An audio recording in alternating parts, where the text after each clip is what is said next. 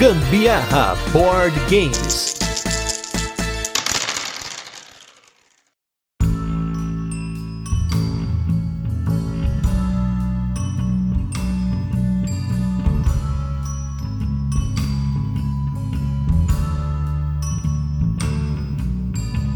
Fala galera, beleza? Aqui é Gustavo Lopes, Gambiarra Board Games, hoje com mais um Rodada dos Ouvintes. Esse programa no qual a gente coloca os nossos apoiadores para mandar áudios sobre um assunto específico. E no dia de hoje nós vamos falar sobre o meu primeiro jogo favorito. Não o meu primeiro, mas o primeiro da galera. A gente vai fazer uma reflexão aqui sobre o quando um jogo se torna top 1, aquele primeiro jogo que é ainda top 1, aquele que mudou, aquele que mudou muito. E para isso estou aí, como sempre, estamos aqui comentando para vocês. Carolina Guzmão. E aí, galera, hoje é dia de falar de coisa boa, coisa que a gente gosta e ou que gostou até, né? Não necessariamente ainda é o nosso favorito, mas aquele que encantou para determinada mecânica às vezes, ou até para entrada no hobby mesmo, né? Bora lá, vamos falar de coisa legal. É, exatamente, acho que a grande ideia aqui é que nós vamos falar sobre diversas formas de você começar a gostar de um jogo, seja por um tema, seja porque foi o primeiro que você teve contato mesmo e aí acabou sendo aquela explosão na mente. E para começar aqui, quem tá chamando é o Guilherme Tissot, que tá sempre aí com suas reflexões e hoje ele vai aqui abrir o programa Rodada dos Ouvintes sobre nosso primeiro jogo favorito. Fala gambiarristas e gambiarreiros, aqui é o Guilherme Tissot de Passo Fundo, Rio Grande do Sul. Quando nós iniciamos no hobby, todo jogo tende a ser nosso favorito, né? Porque a gente está descobrindo esse novo universo dos jogos de tabuleiro. Meu jogo de introdução ao hobby foi As Lendas de Endor, então ele era meu jogo favorito. Logo eu comprei o Zombicide, fiquei deslumbrado, e ele também virou meu jogo favorito. Com o tempo eu fui percebendo algumas falhas nesses jogos, perdi o interesse e parti para outros. Então, para estabelecer um jogo favorito, eu acho que a gente tem que ter uma certa bagagem no hobby. Como na época eu não fazia anotações de jogatinas nem registro de coleção, eu peguei a minha galeria do celular, voltei no tempo e encontrei uma foto de 2017, onde eu tinha uma coleção com 19 jogos após dois anos no hobby. E eu usei essa foto como base. E o meu favorito na época, dentre os jogos que estavam nessa foto, sem sombra de dúvidas era o Arcadia Quest. Ele é um Ameritrash Dungeon Crawler competitivo de campanha, com miniaturas chibis muito bonitas e muita rolagem de dados, onde cada jogador controla um grupo de três personagens com habilidades distintas em uma espécie de arena modular, em que cada cenário possui objetivos a serem cumpridos, e no meio de tudo isso, além dos jogadores terem que lutar entre si, eles precisam lutar também contra inimigos no cenário controlados por inteligência artificial. A campanha é composta por seis cenários que duram em média umas duas horas cada um, e entre cada cenário os jogadores fazem compra de equipamentos usando o dinheiro que conseguiram no cenário anterior. Isso dá uma sensação de evolução muito legal. Eu diria inclusive que é o aspecto mais legal do jogo. A cada cenário, os monstros vão ficando mais fortes para compensar a evolução do equipamento dos jogadores. E no último cenário, o jogador que matar o chefão final vence a campanha. O que, que eu acho sobre o Arcadia Quest hoje em dia? Bom, eu ainda tenho o Arcadia Quest na coleção e eu gosto bastante dele, apesar de não jogar há uns 3 anos. Por que, que eu não joguei mais?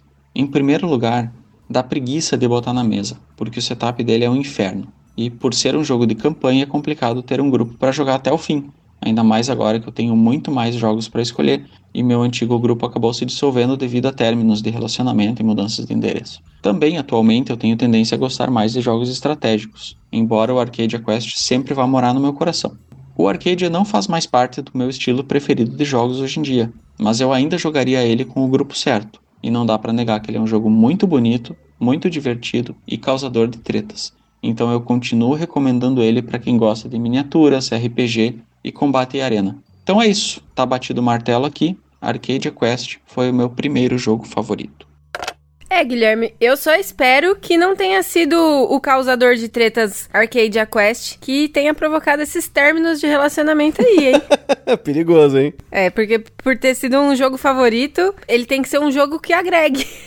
Mas aí é fogo, né? É complicado quando os nossos grupos se dissolvem, né? E aí a gente acaba perdendo um pouquinho a referência para alguns jogos e aí tem que reiniciar entendendo o gosto do novo grupo que tá se formando, né? É, realmente, essa coisa do grupo é muito importante. A gente sempre fala aqui, né, que para você não comprar jogos para as pessoas, né? Tipo, ah, vou comprar e se eu jogar com tal pessoa, tal grupo, não sei o quê. Você tem que comprar jogos que você sabe que você vai jogar por conta própria, com pessoas que estão mais próximas e que seja mais difícil de acontecer isso, né? De você ficar sem um grupo para jogar jogar. Mas é interessante porque no começo do hobby era muito mais fácil pra gente jogar jogos que tinham progressão, né? Você tinha uma campanha, você tinha vários cenários. Hoje em dia pra gente é muito difícil jogar por conta da quantidade de jogos. Eu acho que por isso muitas vezes esses jogos que no início a gente para pelo menos para mim, né? Eu, nossa, meu Deus, esses eram meus jogos favoritos, né? A ideia de pegar essa coisa de sentar todo mundo, fazer um grupo, jogar vários finais de semana e tudo mais. Isso acabou caindo aí por terra depois que a gente começou a jogar muitas coisas novas, mas eu acho que faz bastante sentido e acho interessante que o Arcadia Quest, porque nem o Guilherme comentou, ainda tá na coleção dele, apesar de fazer três anos que ele não joga. É uma pena aí que um primeiro jogo favorito não esteja sendo jogado, né? Ah, mas isso daí é jogar pedra no telhado, porque a gente também tem o Zombicide aqui, que foi a nossa introdução ao hobby, que tá há muitas décadas sem jogar aqui em casa. Na verdade, faz um ano. A gente jogou o Zombicide Black Plague ano passado e o Zombicide original lá, o Season 1, no ano retrasado, mas nós estamos aí tentando trocar esse Black Plague por um Zombicide Season 2 aí, aquele, essa nova aí, que tem aquela campanha do Washington e tudo mais, essa versão nova, pra gente reviver esses momentos Zombicide e dar uma modernizada na parada. Agora, no segundo ligador do dia aqui, quem tá chamando aqui é o Bruno Fernandes, vai falar um pouquinho aí de um jogo antigo e também ele vai comentar um pouquinho da evolução dele aí, nos jogos que ele curtia, e aí, qual é o primeiro favorito dele?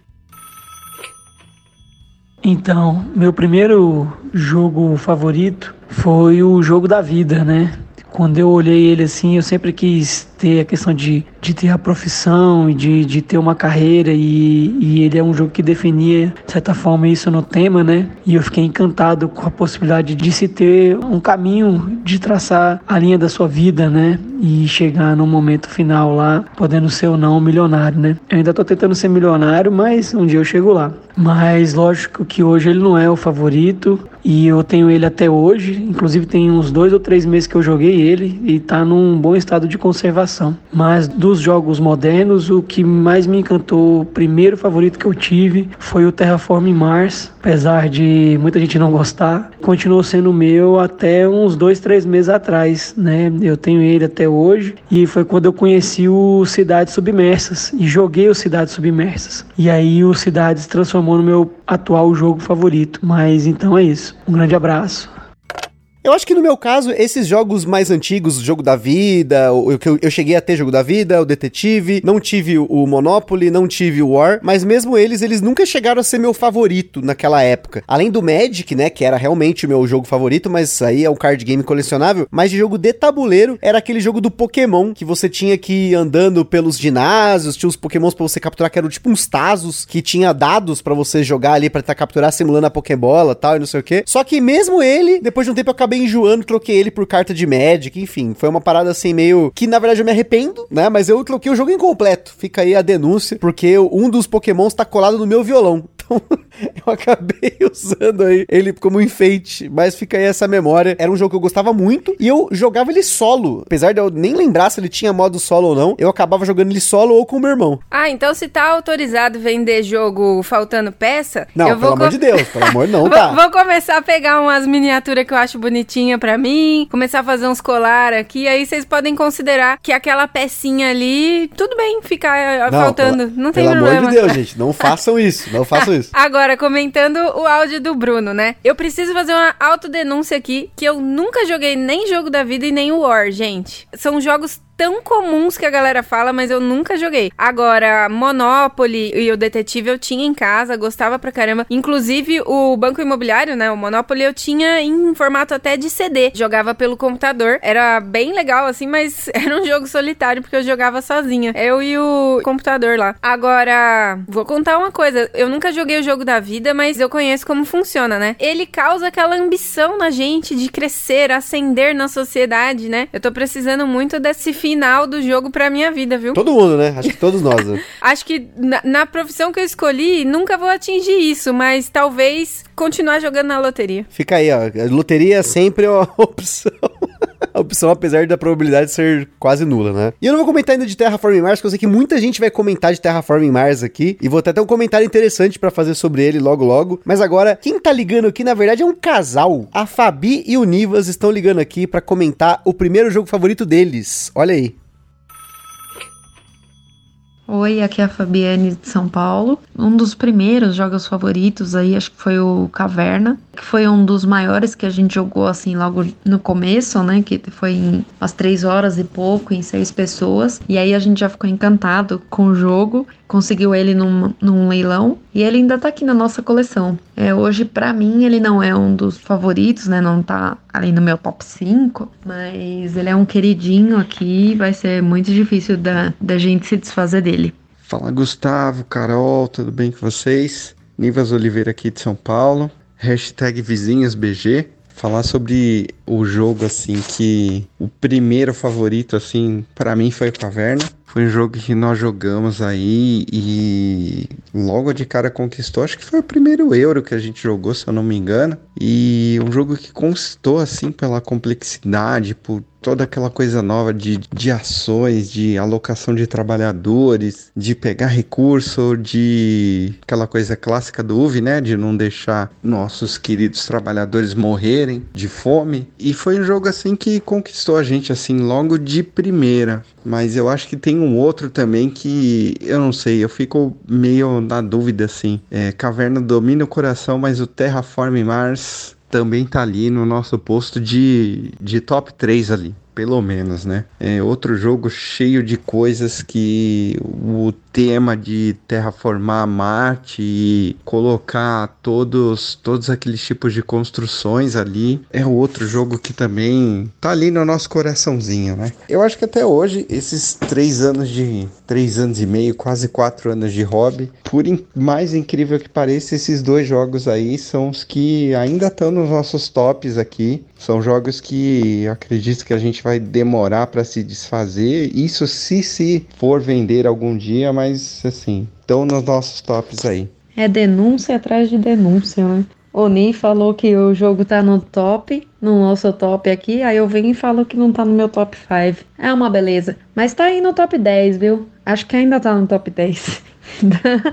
um abraço para todos vocês. Beleza, galera? Valeu. Abração para todos aí. E valeu, Gusta e Carol, pela mais uma vez uma oportunidade de estar aqui com vocês. Valeu! Denúncia atrás de denúncia, hein? Essa coisa do top do casal é diferente, né? Porque eu acho que isso é mais complicado do que você ter o seu top sozinho, vamos dizer assim. Porque é algo que muda muito, os gostos são muito diferentes. Apesar de, por exemplo, eu e a Carol aqui, a gente jogar os mesmos jogos, nós temos gostos muito diferentes, né? Então o meu top 1 é muito diferente do top 1 dela, o top 2, o top 3, que sei lá, acho que no nosso top 10 deve ter uns dois, três jogos iguais. Acho difícil ainda. E tá tudo bem. O importante é a gente ter muitos jogos jogados e conhecendo coisas novas, mecânicas diferentes. Olha eu falando aqui, gente. Pode acontecer do em breve o, o Rush MD não ser mais o meu jogo favorito e tudo bem também. A gente tem tantos jogos aí para conhecer ainda. E me surpreendeu que o jogo favorito do casal aí, desse casal maravilha, Fabi e Nivas, é, tenha sido o Caverna e aí em seguida o Terraform Mars. Eu achei que ia ser o Cerebria, que vocês jogam tanto. Me surpreendeu aqui com o top jogo favorito de vocês lá do, do comecinho. Eu entendo isso aí que vocês falaram sobre se encantar com novas mecânicas e tudo mais. Foi a mesma coisa para mim quando eu joguei o All My Goods. Foi a primeira vez que a gente jogou um eurozinho ali mais levinho, porque nunca tinha tido esse tipo de, de contato antes. E aí, quando a gente jogou o All My Goods, aquilo, tipo, brilhou muito para mim, foi super interessante. E aí depois, a outra vez que eu me descobri com um jogo de mecânica de tempo real, que foi quando a gente jogou o Aka. Eu já tinha jogado o Escape antes, mas ainda não tinha dado aquele, aquela pegada, sabe? Aquele estalo, né? Aquele estalo, exato. Quando a gente jogou o Aka que me fez ficar, tipo, porque foi muito engraçada a partida e eu gosto muito de jogo que faz a gente dar risada também. Então, quando a gente jogou o Aka, deu aquele clique assim, foi muito engraçado eu descobri a minha mecânica. Por isso que é muito importante você experimentar jogos, né? Você conhecer os jogos antes de comprar, de você jogar e você jogar muito, porque você acaba encontrando coisas que estão fora da sua zona de conforto. Eu acho que a gente vai ter vários áudios aqui, várias pessoas que vão mandar aqui suas mensagens, que um dos primeiros jogos favoritos foi um euro, apesar de na época jogar outros jogos. Ou mesmo que o seu primeiro jogo era de um estilo, era um party game, era um Ameritrash, e acabou virando um euro, ou o contrário, porque depois que você experimenta essas coisas, você começa a entender o seu gosto e saber que foge muito daquilo que você imaginava que eram os jogos de tabuleiro. Acho que isso é muito bacana. Esse caminho é muito parecido com a gente, e eu sempre falo isso que não existe uma evolução nesse momento do hobby. Você tá simplesmente se conhecendo. Não é porque você gostava de Ameritrash, hoje você gosta de euro, ou você gostava de euro, hoje você gosta de wargame, que é alguma coisa que você evoluiu no hobby. Na verdade, você só está mudando o seu gosto. Pode ser que num outro momento você acabe gostando desses jogos também. Por exemplo, a gente no começo gostava muito de jogar Ameritrashes, né? E aí depois a gente se descobriu nos euros, e aí depois começou a jogar outros party games, e a Carol começou a jogar, né, os jogos de tempo real, e eu acabei pegando outros Ameritrash pra coleção. Então acho que isso varia muito do seu momento, assim, né? É importante definir isso logo de cara para entender que não é uma evolução, é simplesmente uma mudança de gosto. E agora chamando aqui mais uma pessoa para comentar aqui, vou chamando o Eric Campos. Primeira vez que ele participa aqui, vamos ver o que ele tem para falar. Qual foi o primeiro jogo favorito dele? Fala, Carol, Gustavo e Gambiarreiros desse Brasil, tudo bem com vocês? Aqui quem tá falando é o Eric, de Londrina, Paraná. Primeira vez que eu participo desse podcast maravilhoso e já com tema de primeiro jogo favorito. E eu já queria fazer um disclaimer que é difícil para mim falar qual que é meu primeiro jogo favorito, porque eu tô no hobby faz pouco tempo, tô há um ano e meio, né? Tô maratonando aí os episódios do, do Gambiarra eu tenho aí cerca de uns 110, 120 jogos jogados. Eu não fiz uma lista exata ainda porque eu tô marcando no BG Stats faz uns 8 meses só. Então, eu sei que eu tenho aí nessa faixa de 110, 120 jogos. E eu não sei qual é o primeiro jogo favorito, porque quando eu comecei a, a falar, mano, esse é meu jogo favorito, eu já tava mais inserido no hobby, eu já tinha jogado bastante coisa. É, eu sei que não é a mesma coisa, tanta coisa como vocês jogam aí, né? 500, 600 jogos, mas é, eu tinha jogado algumas coisinhas e eu, eu defini o que eu gostava, meu jogo favorito hoje, né? Eu já tinha uma certa, uma certa vivência no hobby de jogar aí semanalmente, de, de ver reviews, de conhecer tudo mais. Mas o primeiro jogo que eu me apaixonei apaixonei foi o Eurozão Família Clássico Alhambra. Aquele jogo,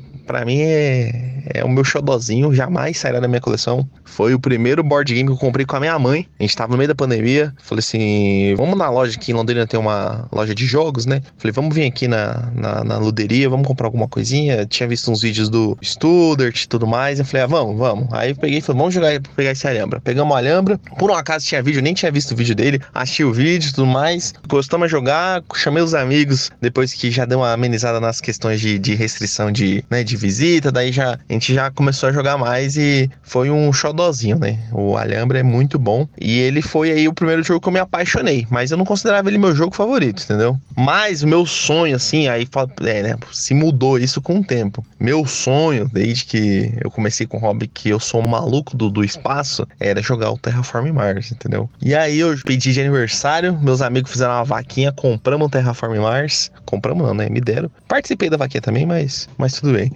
Comprei o Terraform Mars e, cara, é meu jogo favorito até hoje. Eu sou apaixonado por esse jogo. Eu entendo que tem os problemas dele, mas a, a conexão que eu tenho com aquele jogo por ser de espaço, eu gostar da, da estratégia dele, da questão de um, certo controle de área, a questão da própria gestão de mão, da construção de projetos, eu sinto que eu tô terraformando realmente um planeta. E esse é meu jogo favorito, eu sou um maluco do Terraforming, todas as expansões, fui no DOF esse ano, já comprei as moedinhas de metal, tilezinho 3D, eu só quero ver quando que eu vou ter dinheiro e vou, ou vou fazer uma dívida e comprar, né, a Big Box. Mas por enquanto, estamos controlado aí. Terraform é meu xodozinho. Ficou meio abalado quando eu joguei meu Umbress? Ficou abalado. Quando eu joguei um Food Chain, que eu me apaixonei também? Ficou abalado. Mas ainda é o meu top 1 é Terraform Mars hoje. Jogo a lembra ainda? Jogo. Não tanto quanto gostaria, mas ainda jogo. Ainda tá na coleção. Gosto muito dele. Foi o jogo que abriu as portas para esse universo. E é isso, galera. Então, bom episódio aí para todo mundo. Tamo junto. Até a próxima.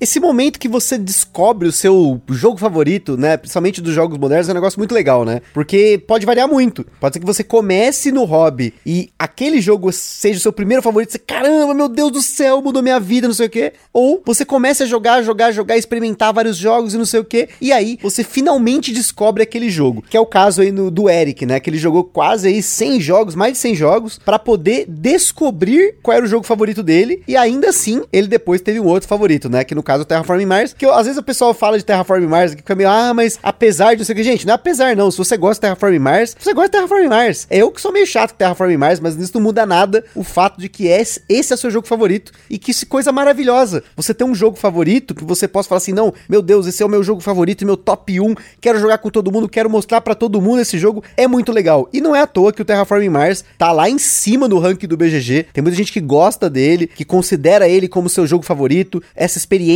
mais mais longa de você terraformar Mars, de você pegar ali os seus projetinhos e fazer essas coisas. É muito legal na dinâmica pra galera que curte, né? Pelo menos eu acho que ele é um jogo que mostra-se muito favorável pra galera curtir, ainda mais pra essa galera que tá saindo, né, de pegar esses primeiros jogos euro ali, tá, jogos família e tudo mais, e aí pega um jogo desse, assim, sem dúvida, é um choque, né? Comentando aqui do Alhambra, ele também foi um jogo bem queridinho para mim por bastante tempo, tanto que a gente jogou ele várias e várias e várias vezes. Aí o Gusta meio que começou a enjoar e tal. E aí toda vez ele votava a favor de vender o Alhambra. Até que chegou um momento que eu vi que a gente já não tava jogando mais. Apesar de eu gostar, era um jogo que ele já não fazia mais tanta mesa aqui em casa. E a gente também não tava vendo mais tanto sentido em manter ele na, na coleção. E aí eu também votei a favor da gente vender. E aí o Alhambra saiu da nossa coleção. Mas realmente é um jogo muito legal que eu gostei bastante de jogar enquanto a gente esteve aqui. E importante isso aqui, né? Porque muitas vezes a gente acaba vendendo os jogos, não porque a gente não gostou deles, mas porque a gente tem muitos jogos e esses jogos têm um ciclo, né? Eu considero hoje que muitos jogos têm um ciclo, que a gente jogou bastante, porque a gente costuma aproveitar bem os jogos, e aí passa pra frente para que outra pessoa possa aí aproveitar dele. Inclusive, o cara que pegou o nosso Alhambra tá aqui no meio dessa bagunça aqui. Ele vai ligar aqui daqui a pouco para falar com vocês. Ele,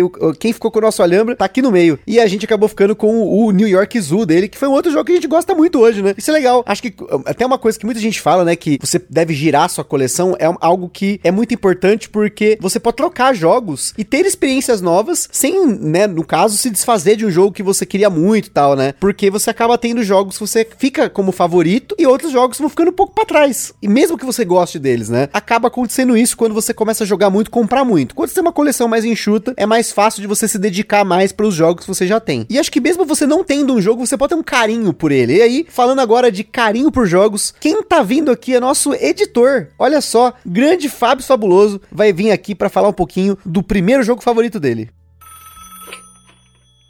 Salve Carol, salve Gusta, salve ouvintes do Gambiarra. É um prazer estar aqui participando da minha primeira de muitas rodadas dos ouvintes e esse assunto me agrada muito para falar sobre o meu primeiro jogo favorito, logo no início do hobby ali, foi o Takenoko. A gente se reunia para jogar todos os finais de semana e a galera pedia, ó, oh, Fábio, traz o jogo do Pandinha aí, que aquele jogo é maravilhoso, a gente quer jogar muito e a gente ficava horas e horas jogando só ele. Para vocês terem ideia, já aconteceu de a gente jogar ele com cinco pessoas, porque todo mundo queria jogar e ninguém queria sair da mesa. Então uma pessoa jogou sem o tabuleiro ali e a gente foi na raça e na coragem, jogamos mais uma partida de Takenoko. Eu acho que ele deslumbrou a gente demais pelo fato de a gente ver aquela coisa se construindo no tabuleiro todo colorido, aqueles bambuzinhos super lindos, aquela produção super caprichada e então ele ficou no meu coração aí desde então. Talvez hoje ele não figure entre os meus jogos favoritos porque eu conheci muita coisa desde então, mas é um jogo pelo qual eu ainda tenho muito carinho, ele ainda tá aqui na minha coleção com a caixa marcadinha aqui de tanto que foi transportado, mas é um jogo jogo que eu adoro, Takenoko. Valeu!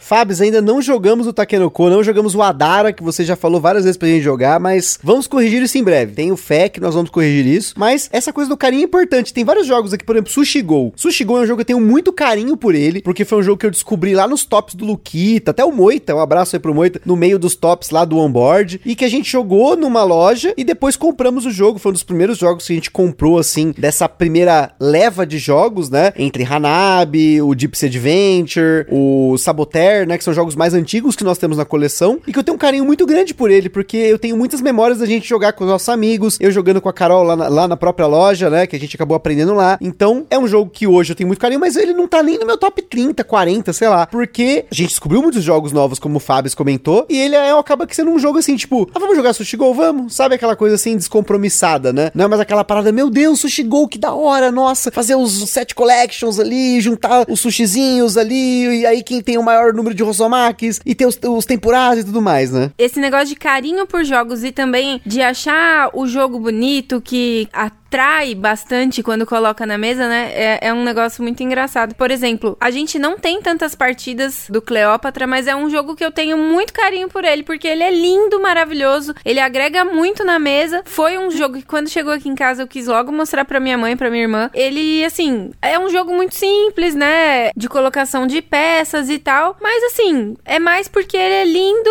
maravilhoso, o tema é super interessante, eu gosto bastante desse tema de Egito e tudo mais. E aí é um jogo que eu tenho muito carinho. Mas não é, tipo, nenhum favorito para mim. E olha, olhando a nossa lista aqui, ó, Takenoko vai aparecer mais vezes. Vou chamar aqui mais uma pessoa, meu xará, Gustavo Riva, para falar um pouquinho do primeiro jogo favorito dele. E se ainda segue ou não, hein?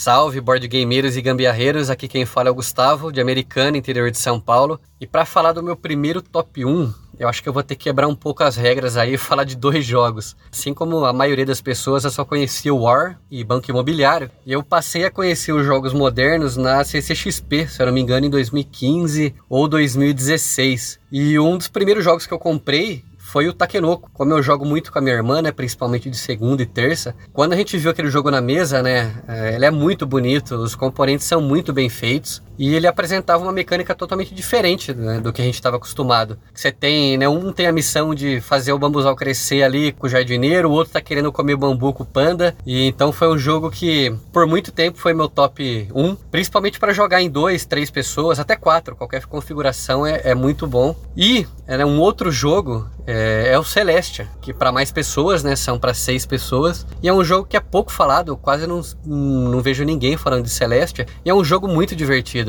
Né? Você tem toda aquela questão de cada rodada um ser o capitão e, os outros têm que apostar se o capitão vai conseguir passar de cidade para cidade, né? O capitão ali pilota um, um barco voador e você não sabe se ele consegue, se ele tem as cartas necessárias para passar, se todo mundo vai cair com o barco. Então é um jogo muito divertido. Hoje, anos depois no, no Hobby, eles não, não estão estão no meus top 10, mas ainda assim, toda vez que eu vou apresentar alguém novo pro hobby, é, eu uso o Takenoko para né, menos pessoas. E se a gente tiver num grupinho maior aí de seis pessoas, eu com certeza uso Celestia, que são jogos é, de diversão garantida, jogos fáceis de se explicar, é muito fácil de pegar a regra. Com certeza vou continuar jogando eles aí por um bom tempo. E é isso aí, parabéns pelo trabalho, adoro o podcast e boa jogatina a todos. Tem alguns jogos que a gente gosta muito, tem na coleção, apesar de não ser nosso favorito. Talvez em algum momento ele tenha sido o favorito, enfim. Que são jogos para trazer pessoas novas, como o caso do Mysterium, do King's Gold, o próprio Sushi Go, o Carcassonne, dependendo do número de jogadores, o Draftosaurus, que é um jogo que mais recentemente se tornou um desses favoritos pra gente colocar a galera para jogar, pessoas novas para jogar. E isso é uma parada interessante, porque, novamente, como a gente tem uma coleção grande, existem jogos top para determinadas situações. Por isso que a gente sempre fala que essa coisa do top X, top 10, top jogos não sei o que, listas temáticas, a gente sempre leva isso com bastante consideração da época, do tempo, do tema, porque essa coisa do top alguma coisa, ela é muito relativa porque ela vai mudar de dia para dia. A gente falou aqui no top 10 dos nossos apoiadores o quanto top alguma coisa é algo muito relativo. Então, dependendo da situação, sempre vai ter um top alguma coisa, sei lá, top jogos para nove pessoas. Hoje a gente tem o Cook Off, que com certeza vai ser o top jogo pra gente jogar em nove pessoas. Mas olha só como é circunstancial. Top jogo para nove pessoas, né? É um negócio muito relativo. Então, é legal quando você tem um jogo que ele foi o seu favorito e ele segue sendo jogado, porque existe uma circunstância de jogo que é sempre bom jogar ele, né?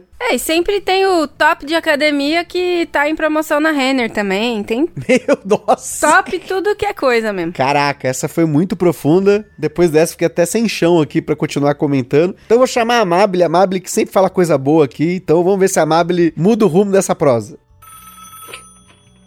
Olá, pessoal, tudo bem? Aqui é a Amabile de São Paulo, participando de mais uma rodada de ouvintes. Esse tema é super difícil, porque eu consigo pensar no primeiro jogo que eu comprei.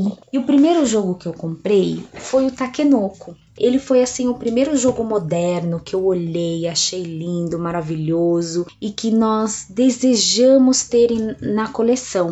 Mas eu não diria que ele é o meu jogo favorito ou que ele tenha sido o meu jogo favorito em algum momento. E pensando nessa questão de favorito, de falar esse é o meu jogo preferido, o primeiro e que continua aí no, na posição é o On Mars. Não foi um jogo que eu escolhi. Esse é um jogo que o Mauro quis comprar. A gente ainda perdeu o primeiro lote promocional, mas aí ele me fez ver um gameplay e eu fiquei encantada com o jogo. E assim, desde o primeiro momento que esse jogo foi para mesa, ele entrou no meu top 1. E é um jogo que eu adoro. Então, pode ser, talvez, que eu tenha tido algum favorito antes dele. Se eu tive, eu realmente não lembro. Então, eu diria On Mars é o meu jogo favorito. Até quando? Não sei. Vamos ver aí o que mais o Vital Lacerda vai lançar pra gente. Mas realmente é um jogo demais, gente. Eu, eu, eu gosto muito. A temática dele, então ele tem um. A temática dele é perfeita e faz sentido. Engraçado, algo que não existe ainda, mas ele faz sentido. A ordem em que as ações acontecem, como as coisas devem ser feitas, ele faz muito sentido para mim. Mas é isso, pessoal. Então, um abraço, muita jogatina aí para vocês e até a próxima.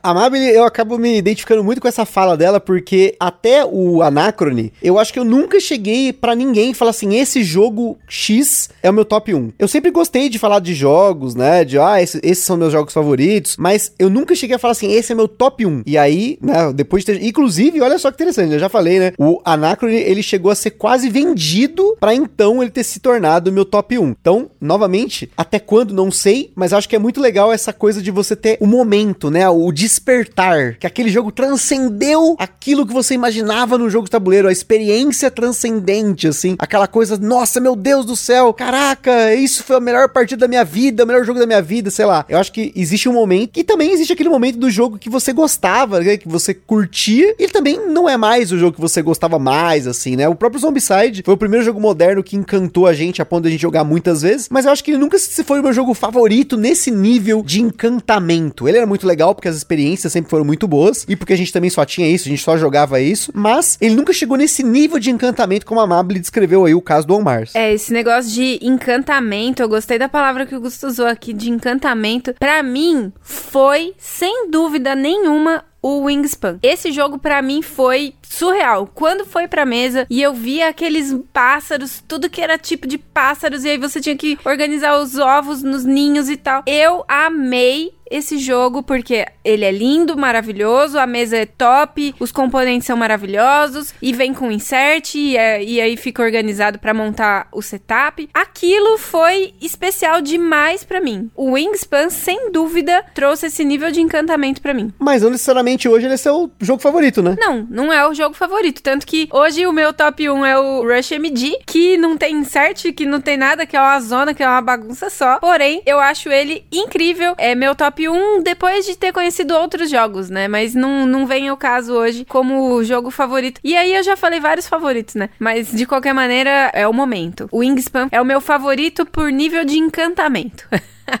Fui hipnotizada. Novamente, tá vendo como é tudo relativo, né? Não se apegue a ter tops, a ter um ranking, né? É isso é muito relativo. Uma hora vai mudar e aí mais uma pessoa tá vindo aqui para falar se mudou ou não. Então tô chamando aqui o Rafael Martins para falar dos tops dele aí, o jogo top, o top 1, o favorito, enfim. Vamos que vamos. Fala, Augusto e Carol, gambiarreiros gambiarristas. Rafael Martins aqui de Santo André. Bom, meu primeiro jogo favorito foi o Viagem de Marco Polo. Já tinha outros jogos como Zombicide, Bloodborne, Ticket Ride, Crossmaster Arena. Jogava e me divertia, mas nada demais. No DOF de 2018, eu comprei o Marco Polo meio que no escuro, sem saber o que eu estava fazendo, e logo na primeira partida já explodiu minha cabeça. Alocação de dados em forma de trabalhador, cumprir contratos, os poderes roubados e muito legais dos personagens, a dificuldade de viajar, aquilo era tudo muito diferente do que eu já havia jogado. E ali já, me, já se tornou o meu jogo favorito. Hoje, é, o meu favorito é o On Mars, mas o Marco Polo ainda continua sendo o jogo com mais partidas aqui. Tenho ele com todas as expansões, pimpadão, completão. Ainda gosto muito de jogar, gosto de apresentar para as pessoas e continua no top 10 e não vai sair da coleção. É um jogo que eu tenho muito carinho que não vou me desfazer dele. Então é isso aí, um grande abraço a todos. Olha só, mais uma vez o On Mars sendo citado aqui, isso é um sinal. Olha só, muitos temas de Marte, mas aí o On Mars aqui pra gente voltar a jogar On Mars, pra poder fazer o episódio, que é uma pendência da minha vida aqui. Mas falando um pouquinho sobre essa coisa do euro, né? Eu acho que, novamente, o Eurogame, né? Você jogar esses jogos euro, pra quem vai instalar, o primeiro é sempre muito bom. No meu caso foi o Castles of Burgundy, apesar do All My Goods também tá ali muito perto, né? Mas acho que o Castles of Burgundy, ele marcou muito porque foi a primeira vez que a gente teve uma experiência com um jogo um pouquinho mais complexo, que me trouxe um desafio, um quebra-cabeça, uma coisa estratégica, sorte mitigável, escolha de ações muito louca. Então, o Eurogame, quando você clica, sem dúvida, é esse é o momento. O primeiro jogo que você vai jogar vai ser aquele clique. E eu vejo que muitos desses jogos um pouco mais leves, né, o caso do Marco Polo, que apesar de não ser leve, leve, leve, mas um jogo mais leve perto desses jogos pesados. Para quem gosta de jogos mais pesados, a tendência é que esses jogos eles vão ficando para trás na preferência, entre aspas, para preferir jogos mais pesados. Mas isso não é uma regra. Eu acho que no meu caso é muito disso porque eu gosto de jogos complexos, eu gosto de complexidade, eu gosto de estratégia, eu gosto de opções, eu gosto de me desafiar, né? Mas não é uma regra, é mais um comentário aí solto que eu queria fazer aqui porque eu acho que o caso da Mabel, o caso do Rafa e de muitas pessoas é de você ter essa coisa de você começar a jogar jogos mais complexos numa escalada, né? Cada vez mais você vai pegando mais complexos porque você gosta desse tipo de desafio. O Marco Polo, para mim, foi um jogo interessante, assim, que tem vezes que eu jogo alguns jogos e aí eu ainda saio da, da mesa meio assim, caramba, o que que aconteceu aqui, né? Mas o Marco Polo foi um que eu joguei e, tipo, de primeira, o jogo fez muito sentido para mim, entendi tudo de primeira, e aí eu saí satisfeita da mesa. E ele é um que marcou para mim nesse sentido de ter sido um jogo que, na época que a gente jogou ele, ele era um pouquinho mais complexo do que os demais que a gente tava jogando e tal, apesar de não ser um jogo tão complexo assim. E aí ele brilhou para mim por conta disso. Eu, eu, eu saí falando, sou vitoriosa, guerreira, até porque eu ganhei, mas. Foi. Mas não só por isso, mas porque ele me fez muito sentido. Eu não sei se foi o personagem que eu joguei que auxiliou muito nesse nível de compreensão a, a, que me levou à vitória no jogo e as boas decisões que eu fiz ali e tal. Mas ele foi, foi um jogo bem marcante para mim, para esse sentido aí. Mas agora, nesse primeiro bloco teve muito euro, né, gente? Agora vamos ver se a galera muda um pouco. Vamos mudar um pouco essa narrativa. Vou chamar aqui Bruno Camurati para falar do seu primeiro jogo favorito. Fala Gambiarra, aqui é o Bruno Camurati do Rio de Janeiro e o meu primeiro jogo favorito foi Código Secreto, Codenames. É, eu gostava porque ele juntava essa coisa de associação de palavras, sinônimos, divisão em equipes. Eu gosto muito de jogos que envolvam esse tipo de mecânica, né, de palavras, de associações. Então esse jogo virou meu favorito, jogava em todas as mesas, juntava as equipes. Nem sempre ele funciona porque depende muito do engajamento de quem está jogando. Algumas pessoas é, não conseguem ou não querem juntar muitas palavras. E ele continua sendo um dos meus favoritos. Ainda não é o, favorito, porque assim, é, a gente vai conhecendo muitos jogos, mas ele continua no topo da lista porque é um jogo muito divertido que eu adoro. E recentemente eu conheci a versão Disney dele, que é bacana também, porque tem a mesma, a mesma mecânica, só que de um lado tem as imagens, é, fotos dos desenhos da Disney e da Pixar, às vezes fotos bem aleatórias, e do outro lado tem palavras, né, associadas a essas imagens. Então você pode escolher jogar com palavras ou escolher com imagens. É muito bacana e eu sigo com ele aí no topo. Valeu, pessoal. Não, muito legal mesmo. O Código Secreto é, é um jogo que aqui em casa, sempre que vem alguém diferente, que não costuma jogar, né? Ou que a gente muitas vezes não percebe que pelo perfil das pessoas e tal, apresentar um jogo competitivo não vai ser legal, a gente já apresenta o cooperativo, né? Que no caso, o Código Secreto é um dos principais aí que a gente coloca em mesa para as pessoas. É sempre muito divertido, é sempre engraçado, sempre traz alegria aqui. Exceto por uma vez que rolou aí uma discussão fervorosa entre prego e parafuso, que a, a, imagem era de parafuso, mas aí a pessoa deu a dica de prego para poder associar duas figuras ali e o, o amiguinho não pegou e depois virou uma discussão terrível aqui, mas tudo bem. Acontece, né? É raro, mas acontece muito. Agora, falando dessa cooperativo, no caso aí, em times, né? Porque você vai ter times cooperando, mas ele não deixa de ser competitivo. A única coisa só é que aqui muitas vezes a gente troca as duplas, troca os grupos, né? Porque normalmente a gente coloca esse jogo quando chega casal, né? E a gente nunca coloca o casal para jogar junto, que é para ser algo diferente. Porque senão fica aquela coisa muito interna. Eu não, não vejo tanta. Não acho tão legal. Mas, ainda assim, a gente acaba jogando em casal. Agora, com relação a jogo de times, é uma dinâmica que a gente não tem muito na coleção. A gente tem o código secreto, tem o zoeira, tem o decrypto, mas a gente acaba jogando sempre o código secreto, porque é um jogo que a gente gosta muito. Desde que meu irmão trouxe para mim, né, o código secreto imagens, a gente acaba jogando ele sempre que pode introduzir pessoas no hobby aí, principalmente quando a galera quer jogar um party game. Que também aí, novamente, a questão de você ter um top, é o código secreto para mim é um dos meus top party games, né? Mas ele não chega a ser meu top jogo. Eu acho que ele nunca foi meu favorito, mas ele sempre trouxe muita diversão pra mesa, que é o que importa ali na hora de jogar. E agora quem tá vindo aqui fala de seu jogo favorito, agora mais um jogo diferente aí que tá entrando aqui numa dinâmica diferente, é o Diego Batista. Fala aí, Diego, qual é foi o seu primeiro jogo favorito? Fala gambiarreiros, aqui é o Diego de Santo André. E o jogo do coração, né, o jogo favorito é, é Root. Cara, foi o primeiro jogo que eu lembro de ter me empenhado em, em, pesquisar conteúdo na internet, né, manual, ter realmente ido a fundo mesmo. E cada vez que eu pesquisava eu gostava mais. E foi o primeiro jogo, né, um pouco mais caro, acho que um jogo mais pesado que eu comprei. Acho que acima aí dos, sei lá, dos 200, né, 150 reais assim. Então tem aquele carinho especial também, né? De ser esse, acho que é o nosso primeiro jogo grande. Demorei para pôr ele na mesa também, é, mas mesmo sem pôr na mesa, a, a, ansiedade era. Acho que foi a maior ansiedade que eu tive de jogos assim para pôr na mesa foi o dele. E continua sendo, cara. Sempre que eu pôr na mesa, o pessoal se diverte muito, apesar da, de muitos falarem aí da, da dificuldade de, de explicação, ele sempre fluiu muito bem assim com a, com a nossa galera. Eu já joguei com três grupos distintos e a gente joga, a gente aprende jogando nas rodadas, né? E aí vai fluindo e, e é bem legal. Demora um pouco, né? Realmente, o tempo de partida é um pouco longo, mas, mas é o jogo do coração. E fica uma menção honrosa aí pro Magic também, que, nossa, o Magic foi durante muitos anos aí uh, o único jogo, na verdade, né, que eu jogava, mas acho que ele também abriu portas para eu conhecer é, muita coisa aí também, né. Então fica aí a, a menção honrosa também pro Magic the Gathering aí. Falou, gente, abraço. A missão rosa do Magic é importante, porque eu, se não fosse o Magic, eu não teria vendido meus Magic para comprar mangá, que vendi mangá para comprar jogo. Então fica aí. Magic também abriu muitas portas para mim.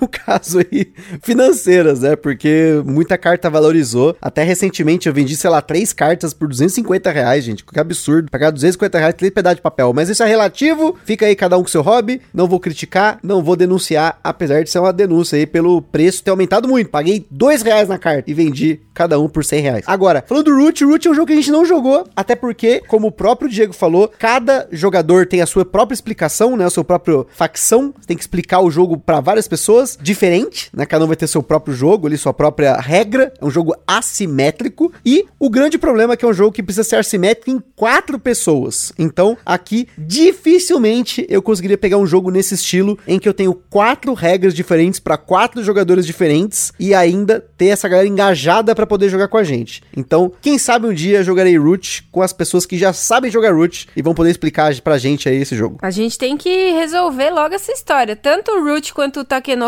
é, é, são jogos que a gente ainda não jogou e o pessoal tá falando super bem mesmo. Mas é o Takenoko é mais fácil, dá pra jogar em dois, né? Se a gente for numa luderia aí, tiver o Takenoko, a gente consegue pegar o manual de regra na hora e jogar. Agora o Root não dá pra jogar em dois, né? Infelizmente, os jogos do Cole Verle, eles têm uma dinâmica para que a mesa se equilibre e para isso tem que ter todas as peças em jogo, vamos dizer assim, né? As, os peões têm que estar na mesa, aquela coisa da guerra, né? Aquela coisa de você tá todo mundo brigando ali. Normalmente, nos jogos do Cole Verle é assim, tanto que, novamente, vou citar que é uma palestra excelente do Cole Verley sobre Kingmaking, no qual ele comenta sobre isso, né? Como muitas vezes os jogos dele têm facções de muito diferentes, às vezes uma parece ser muito forte, e a ideia do jogo é que as pessoas equilibrem isso na mesa. Mas aí, comentário sobre o jogo que é muito rico. Se você tem quatro pessoas empenhadas a jogar jogos um pouco mais complexos, jogue Root. É sempre uma experiência muito foda que muita gente descreve pra gente que a gente não teve ainda. Então, eu tô sendo meio Silvio Santos aqui. Eu não, não que ele fala, né? Eu não vi, mas minha mulher viu, achou muito bom. Então aqui, né? Eu não joguei, mas muita gente jogou e falou que é muito bom. E agora quem tá vindo aí para dar sua contribuição de sempre, Evo Moraes. Falei qual foi o seu primeiro jogo favorito e o que aconteceu com ele, se ele continua como favorito ou não. Fala nação minha barreira, aqui é o Evo de Marcelo Alagoas e vim falar sobre o meu primeiro jogo favorito. Eu jogo jogos de tabuleiro desde 2016, como já falei algumas vezes, era focado em jogar cross-marcha. Jogava um ou outro jogo e tinha até algumas preferências, mas foi em 2019 que eu me desgarrei um pouco do cross-master e foi quando eu conheci o Scythe. E desde então fiquei viciado no jogo. Queria jogar ele todos os dias. Fui atrás de todas as expansões, queria jogá-lo várias, várias vezes mesmo. E cheguei a apresentar até para pessoas que não são do hobby. O pessoal gostou, não, mas o pessoal não joga muito, né? E o pessoal que é do hobby, eles não curtem muito. Tem um grupo que até curte jogar, só que jogo uma vez perdida no ano com eles. É, infelizmente o jogo não fez tanto sucesso quanto eu gostaria e acabei vendendo. Até porque eu falei que eu não gosto muito de ver jogo parado na, na estante. E acabei utilizando o, jogo, o dinheiro do jogo para comprar outras coisas. E é isto. Infelizmente não, não é mais o meu jogo favorito, né? Desceu alguns degraus porque eu não conseguia ter a sensação de todo mundo estar tá se divertindo tanto quanto eu. E agora o meu primeiro, o meu top 1 é Gloomhaven, porque várias várias boas experiências o, do grupo inteiro, não só minha fez com que o jogo subisse várias posições no meu top e infelizmente o Saif caiu. E é isto. Um abraço aí pra galera. Fui. É uma pena quando a pessoa fala pra gente assim que ela gostava de um jogo e ela acabou vendendo o jogo porque não tinha com quem jogar. Isso é muito triste. Infelizmente é uma realidade, porque muitos dos jogos você não vai poder jogar sozinho e muitas vezes jogar sozinho não é tão legal quanto jogar com outras pessoas. E se as pessoas não gostaram do jogo, não tem o que fazer. Essa foi uma das minhas primeiras frustrações que eu tive no hobby com o Blood Rage e com o Rising Sun, muito mais com o Rising Sun do que com o Blood Rage, mas também fica aí essa coisa de você ter um jogo que é muito bom, você gostou muito muito, só que ele acaba caindo em posições, ele acaba caindo na sua preferência, porque outras pessoas não gostaram, porque outras pessoas criticaram. Querendo ou não, o jogo de tabuleiro é um hobby social. Você precisa de outras pessoas para que você consiga transformar essa experiência na sua favorita. Então, acho muito legal que o Evo, apesar de jogar muitos jogos no estilo euro, né? Ele veio colocar aqui o Gloomhaven como atualmente o seu top 1. E aqui nós vamos mudar um pouquinho a narrativa. Vamos mudar de novo, porque daqui a pouco tá chegando muita gente aqui para falar de Ameritrash, que tava faltando essa Ameritrash maravilhosa aparecer aparecerem aqui. É complicado, né? Por exemplo, o Rush MD. Eu só consigo praticamente jogar com o Gusta. Eu apresento para outras pessoas, mas as pessoas não gostam, porque acham que é muito caótico. E aí é mais difícil eu conseguir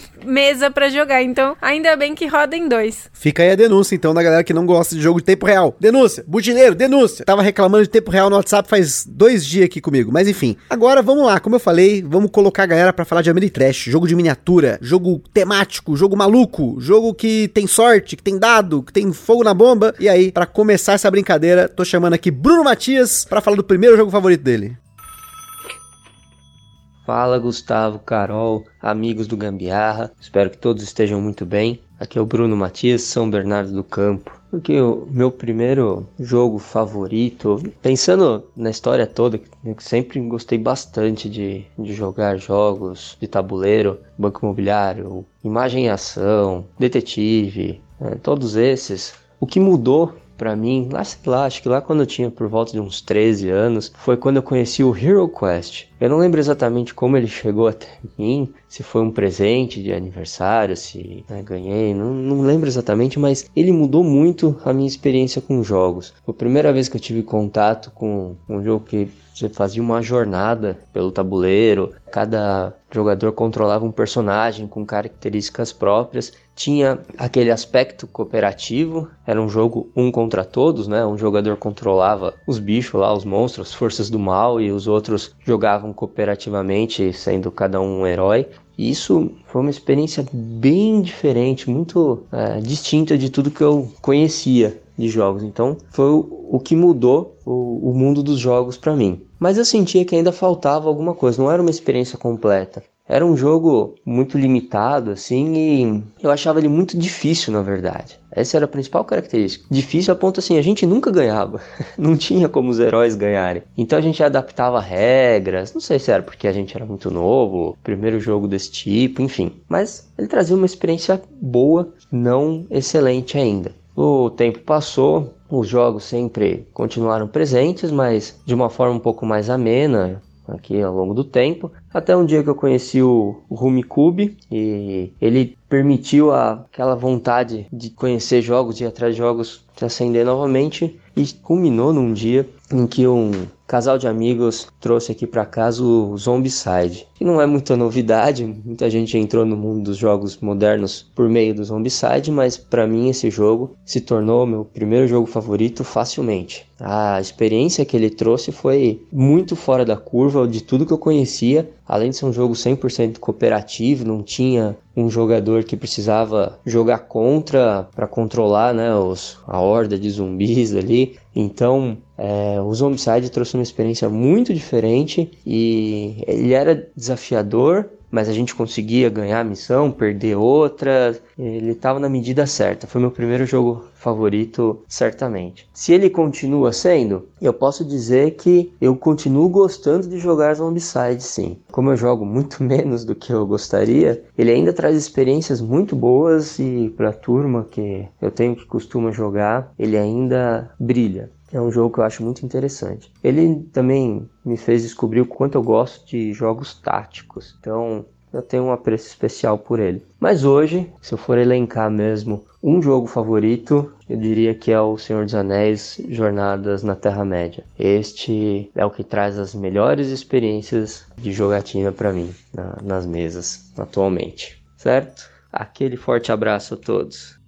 Queria agradecer aqui ao Bruno, porque ele descreveu a experiência que a gente teve com Zombicide a vida toda e o fato de que jogar os jogos táticos é muito legal. Eu gosto muito de jogos táticos. Teve uma época que eu não era tão fã assim de jogos táticos, eu tava muito assim fora disso. Eu tava querendo jogos mais estratégicos, com menos sorte e tudo mais, mas depois eu acabei largando mão disso e que para mim tudo é jogo, jogo é jogo, a gente gosta de jogar. Menção do, do Senhor dos Anéis também aqui é muito importante. Adoro o Senhor dos Anéis, apesar de não ter jogado o Jornadas na Terra-média. Se eu não me engano, o Jornadas na Terra-média é aquele que tem a aplicativo, por isso que a gente não jogou. Eu acabei tendo aqui as nossas preferências, os jogos competitivos do Senhor dos Anéis, mas que tem essa narrativa da série que é muito boa. Que é uma questão de tema, né? Novamente aí, jogo favorito de jogos com tema de séries e filmes. A gente tem também, tem aí. Os jogos do Senhor dos Anéis são excelentes, mas Zombicide, sem dúvida, é um jogo que merece ser mencionado sempre. E respeito Zombicide. Eu acho que tem muita gente que jogou Zombicide na vida, gostava e tal, e depois começa a renegar o Zombicide. Ah, o Zombicide, que absurdo, sei o que lá. Não renegue Zombicide, não renegue suas origens. Fica aí a denúncia para quem renega a origem. Talvez essa experiência com o Senhor dos Anéis Jornadas da Terra-média seja um pouquinho melhor para mim do que os que a gente jogou aqui em casa, que são as versões aí mais competitivas, né? Porque eu fiquei um pouco chateada aqui. Esse negócio de ter que ficar descobrindo aonde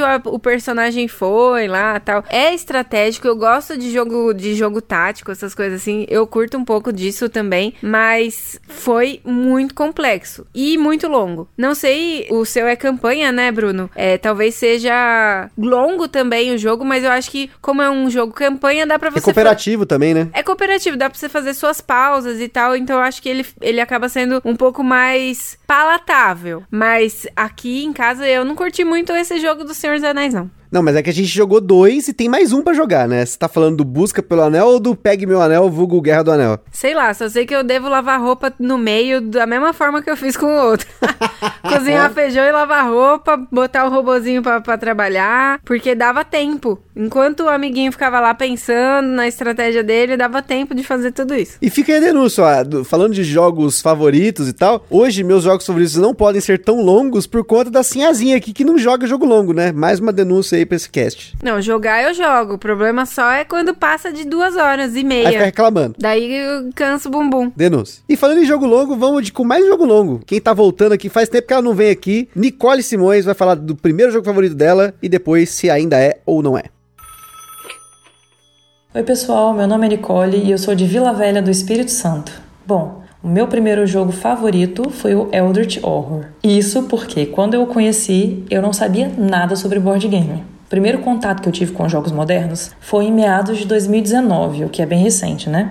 Eu fui convidada para casa de um colega para jogarmos jogos. Até então, eu achei que a gente fosse jogar imagem ação, baralho, até que rolou um War Mitologia lá. Mas também conheci jogos como Dixit, com direito a todas as expansões, Mistério, Decrypto, Double, Timeline, Concept, enfim, mas no canto da casa eu vi um baú enorme com o Elder Sign estampado. E aí eu perguntei o que, que era. Quando o dono abriu para me mostrar, eu me deparei com aquele monte de insert de MDF. Expansões, dados, rolador de dados do Cthulhu, e aquilo me encheu os olhos. Porque eu nunca tinha visto nada parecido, né? E é claro que eu não sabia o que significava, mas eu achei lindo e eu fiquei instigada. Falei, vamos jogar esse. Mas aí ele me explicou que para jogar aquele a gente teria que marcar uma outra data porque era um jogo longo. Eis que chegou o dia e jogamos uma partida de 4 horas para perdermos lindamente. Nenhuma novidade, né? Se tratando de Ameritrash cooperativo. Mas, mesmo assim, aquilo explodiu minha mente, porque foi uma experiência mega imersiva. A gente fez aquela mesa cheia de componentes, colocamos luz baixa, com música temática, e eu achei aquilo incrível. Tivemos umas três jogatinas como essa. E aí, na sequência, veio a pandemia, e só em 2021 que eu fui me aprofundar no hobby. Que eu resolvi pesquisar, que eu encontrei canais no YouTube e o próprio Gambiarra no Spotify. Eu comprei alguns jogos e rapidamente o Eldritch Horror deixou de ser meu jogo favorito. De cara eu peguei um Alquimistas e esse sim passou a ser meu jogo favorito. Apesar de hoje eu realmente não saber exatamente que lugar que ele ocupa no meu top 10, porque eu acho uma tarefa muito difícil escolher. Eu ainda não me decidi entre ele, Wingspan, Great Western Trail e outros. Mas assim, essa mudança não aconteceu apenas porque eu descobri os euros. Que nesse meio tempo eu também conheci outros Ameritrashes que me agradaram mais que o próprio Eldritch Horror, como o Nemesis e o Mansions of Madness. E é isso, pessoal. Eu acabei contando, meio que contando como eu entrei pro hobby, mas é que as duas coisas estão completamente atreladas. Eu não consegui separar, foi mal. Então é isso, até a próxima e valeu! Como eu tinha certeza que a Nicole ia falar do Alquimistas, estava aguardando, estava esperando, estava vindo de longe para falar do Alquimistas, porque o Alquimistas é o meu jogo favorito de aplicativo e nenhum outro é o tá nessa lista, porque é o único jogo até hoje que a gente admitiu aqui em casa com o aplicativo, porque o jogo é maravilhoso, sensacional, top do mundo. Não é meu favorito, mas ele tá muito alto na minha lista aí de jogos favoritos. E olha só, a gente tá chegando, olha só, tá chegando. Estamos com 450 jogos jogados na data da gravação desse cast. O que significa significa que faltam apenas 50 pra gente começar o nosso top 50 de 500 jogos, que a gente quis fazer, é como a gente já comentou, esperar colocar aí 500 jogos jogados na Ludopédia, para então a gente começar a pensar no top 50 e novamente venho aí com muita relatividade para vocês, porque apesar de ser um top 50, não quer dizer que ele é algo absoluto, é mais para você ter uma noção das nossas preferências, que é, como a própria Nicole falou, toda a evolução na sua jornada de board gameiro na vida, os jogos que vão mudando de preferência, como ela própria comentou aí, de jogos Ameritrash, de jogos Euro, né? Acho que a Nicole aí tem muitos jogos bons nos, nos listas de top dela aí, e acho que é interessante porque conforme você vai aprendendo, você vai conhecendo mais jogos, isso vai ser muito relativo. Mas não invalida a experiência boa que você teve naquela época, né? Não, com certeza não. Por exemplo, quando eu jogava lá o Detetive, Banco Imobiliário e tal, era o contato que eu tinha com aqueles componentes ali, que na época para mim era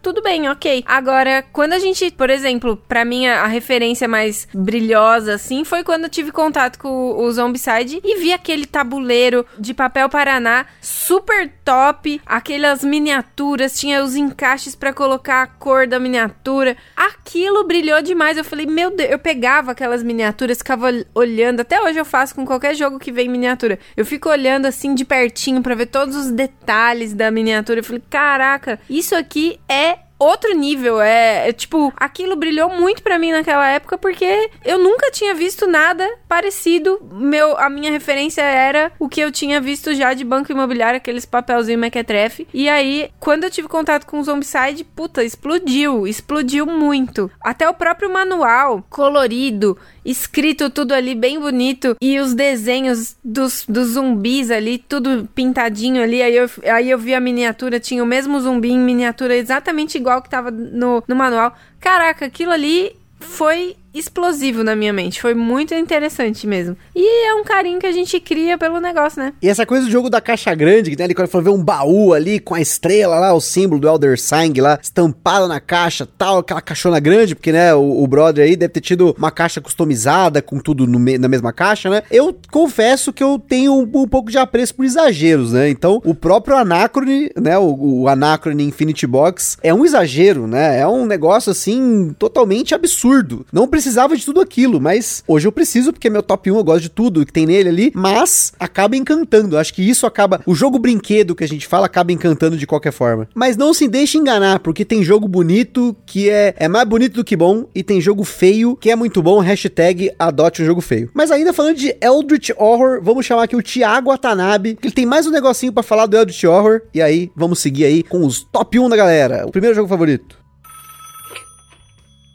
Fala aí pessoal do Gambiar, tudo bem com vocês? Aqui mais uma vez o Thiago Watanabe aqui de Santo André. Então, meu primeiro jogo favorito, eu dei uns spoilers, né, em algumas outras rodadas ouvintes, é o Eldritch Horror, né? Ele me trouxe o hobby, ele que me ensinou o que é o mundo do board game. Foi aquele jogo que eu olhei assim, um tabuleiro lindo demais, aquelas mecânicas, aquelas ações e eu falei, meu Deus, que que é isso, né? Isso é, isso é board game, nesse jogo de tabuleiro, foi aquele, né, amor à primeira vista. Só que hoje já é não, ele não é mais mais meu jogo favorito. É um jogo que eu gosto muito. Ele é um jogo que acaba sendo pesado em questão de tempo, né? Você demora uma partida de 4 horas, 6 horas. Já cheguei a ter uma partida de 8 horas, jogando em 6 pessoas. Vencemos, por sinal, né? Porque imagina jogar 8 horas e perder pro jogo. Então, mas. Então, esse é um jogo que ele não consegue vir em tanta mesa. Porque ele tem essa dificuldade, né? De demorar muito. É, acho que é essa ideia de jogos cooperativos. E então hoje ele não tá mais no meu jogo favorito. Acho que por isso, entendeu? Eu não jogo tanto, eu tenho jogado muito outros jogos jogos, comecei a conhecer muito mais o mundo de board game. E hoje eu tenho dois jogos favoritos, né? Não tenho mais um, né? Hoje eu tenho o Wingspan, gosto muito, é um jogo que eu dei para minha esposa, então é dela, mas tornou meu jogo favorito, né? E, e o Gloomhaven, né? Eu acho que eu cheguei a comentar que eu vim do, do RPG, hoje eu não jogo mais RPG, mas então esses jogos que trazem né, isso do RPG me, me cativa muito, né? Então, meu, é muito bom tem nem que falar. E adoro jogos de campanha, né? Então, terminar essa campanha, quem sabe daqui uns 10 anos, mas estamos jogando. Então, abraço pessoal do Gambiarra. Deus abençoe vocês e forte abraço e fui! Olha aí, mais uma vez, o Wingspan figurando. Wingspan que foi o top 1 dos apoiadores, hein? Dando um spoiler para você que não ouviu, mas ouça para você entender o top da galera. Wingspan foi o top 1 dos nossos apoiadores, o top que a gente fez com eles, com 50 apoiadores que mandaram seus top 10. E aí, o Wingspan figurou muito bem na galera, porque querendo ou não, ele é um jogo que é, é muito acessível, né? Pelo menos pra galera que tá acostumada a jogar, ele é muito acessível porque ele é um jogo mais leve. Pra galera que não tá acostumada a jogar, ele é um jogo fácil de explicar. Se você tem uma pessoa que explica bem e que consegue imergir a galera nessa coisa das mecânicas, de você colocar os ovinhos, que nem a Carol falou. E é um jogo bonito. Novamente aí, essa coisa do jogo bonito faz sentido, mas eu ainda insisto no jogo feio, né? Eu vou falar do jogo feio de novo, que jogo feio é importante. Você não ignorar o jogo porque ele é feio. E tenha sim top jogo feio. Você pode ter um top jogo feio. Agora, sobre o Eldritch Horror, esse daí é um que a gente também não jogou. Meu Deus, quantos jogos famosos aí que todo mundo fala e a gente ainda não jogou em B. É um mundo sem fim esse mundo dos board games. Não, e não foi por falta de querer, porque quando a gente foi na luderia que fechou, que explicou todos aqueles jogos errados pra gente, eu falei do Eldritch Horror, mas o cara falou: ah, mas esse jogo é muito demorado, eu não lembro como é que explica. Só que aí depois, quando a gente foi jogar o Elder Sign, foi quase 4 horas também lá, então fica a denúncia aí da galera que não deixou a gente jogar o Eldritch Horror. Pra vocês verem o nível da, da situação. A gente ficou quase 4 horas jogando Elder Sign. Eu amei o jogo, 4 horas de jogo. Eu amei o jogo, a gente comprou o jogo e aí quando a gente foi jogar aqui em casa, sei lá, acho que não deu uma hora de jogo porque foi muita sorte nos dados e não deu nem uma hora de jogo. Aí a gente saiu, meu Deus, que jogo era aquele que a gente jogou? Será que a gente comprou o jogo certo? não, realmente, acho que a última partida que a gente jogou, eu levei tipo meia hora para montar o setup, 15 pra gente jogar. A gente tava muito nervoso no jogo, tava tipo Speed Elder Sign. Mas aí fica a denúncia, por quê? Foram 4 horas porque foi quase duas horas pro cara aprender na hora explicar e também porque a gente tava muito confuso, porque não fazia muito sentido. Então quando a gente aprendeu a regra certa, que nós jogamos o Elder Sign errado nessa luderia, quando a gente foi jogar ele de novo e jogou certo, tudo fazia sentido. Então não teve muita dúvida no jogo. Por isso que é importante você insistir na experiência de jogar e insistir em jogar jogar depois que você já sabe a regra. Porque primeira partida não define jogo. Fica aí essa denúncia. A gente até teve recentemente discussões com várias pessoas sobre essa coisa de você jogar muitas vezes os jogos, porque eu acho muito importante. Não é porque você tem uma experiência grande com jogos que você vai jogar uma ou duas vezes e você já vai ter uma conclusão, porque jogo, ainda mais jogo complexo, é preciso jogar três, quatro, cinco vezes para que você tenha uma experiência real, uma experiência que você possa ter aí propriedade para poder falar direito. Porque querendo ou não, as primeiras experiências, ainda mais jogos complexos, jogos que você vai jogar errado a primeira partida, ou se você quer jogar certo mesmo, você vai ter uma explicação de uma hora, uma hora e meia, porque a pessoa que tá explicando ou você que tá explicando vai querer cobrir tudo e querendo ou não, a gente sempre fala, a primeira partida geralmente é desperdiçada. É só para você aprender a regra, pelo menos o core do jogo, o núcleo do jogo e aí então as próximas partidas você jogar certo. E aí aqui eu vou propor um desafio para mim mesma. Logo em breve eu vou querer algum jogo que a gente nunca jogou, assistimos nenhum review do jogo, nada. Eu vou querer ler o manual e eu que vou querer explicar pro Gusta aqui na mesa. Isso é uma, um desafio para mim, porque eu vou querer começar a dar umas lidas em manual também. E, gente, olha, eu acho que esse desafio tá muito mais perto do que a Carol imagina. Porque quando a gente tá gravando esse cast, eu sei que tem uma caixa lá embaixo e eu vou colocar ela para explicar um jogo hoje. Olha aí, pediu, aqui é assim. Se for o Virtu, nem brinca, porque eu já vi que esse não, daí não, é complexo. Não vai ser, não. Relaxa, não vou, não vou deixar você explicar o jogo complexo logo de cara. Pode ficar tranquila. E agora, falando ainda de jogos clássicos que nós jogamos ou não jogamos, vou chamar aqui o Jefferson para fazer aí o comentário do primeiro jogo favorito dele. Fala, Gusto aí, Carol, tudo bem? Beleza? Aqui é o Jefferson Siqueira de Guarulhos, São Paulo. Meu primeiro jogo favorito e primeiro jogo, inclusive, foi o Carcassonne. Foi o meu primeiro jogo de tabuleiro moderno aí que eu joguei. Aí já, já saí da, da loja com ele comprado. É um jogo que permaneceu muito tempo aí, né? Na, naquele começo onde você vai adquirindo só jogos leves, né? Pra ir conhecendo e tal. Com medo de conhecer outros jogos que o, o, manual seja, né? As regras mais complexas. Então Carcassonne, ele se manteve muito tempo aí não é mais, né? Por questões de, de outros jogos mais divertidos e complexos. Só que Carcassonne sempre a gente tá jogando, sempre. A primeira caixa aí que eu comprei, eu, eu tenho ela como é um, um, jogo aí que, que vai permanecer para sempre na coleção por questão de carinho mesmo. Adquiri todas as expansões e aí acabei adquirindo o Big Box para poder jogar e o outro não jogo, eu deixo guardado. Então é um jogo que a gente joga bastante, apresento pra galera aqui como jogo de entrada para alguns. É um jogo que dá pra gente jogar de forma bem simples, dá para jogar com as expansões deixando o jogo mais complexo, dá pra gente jogar é, com regras da casa também. O Romir tem uma, uma série de regras lá que ele, ele traduziu, umas regras bem bacanas, no qual você compra, já deixa dois tiles na mão e vai jogando e vai comprando, ou a gente deixa tiles abertos para comprar com ponto, é, descendo um ponto. Então tem várias é, variações de jogar também para deixar ele mais complexo, jogar de outra forma.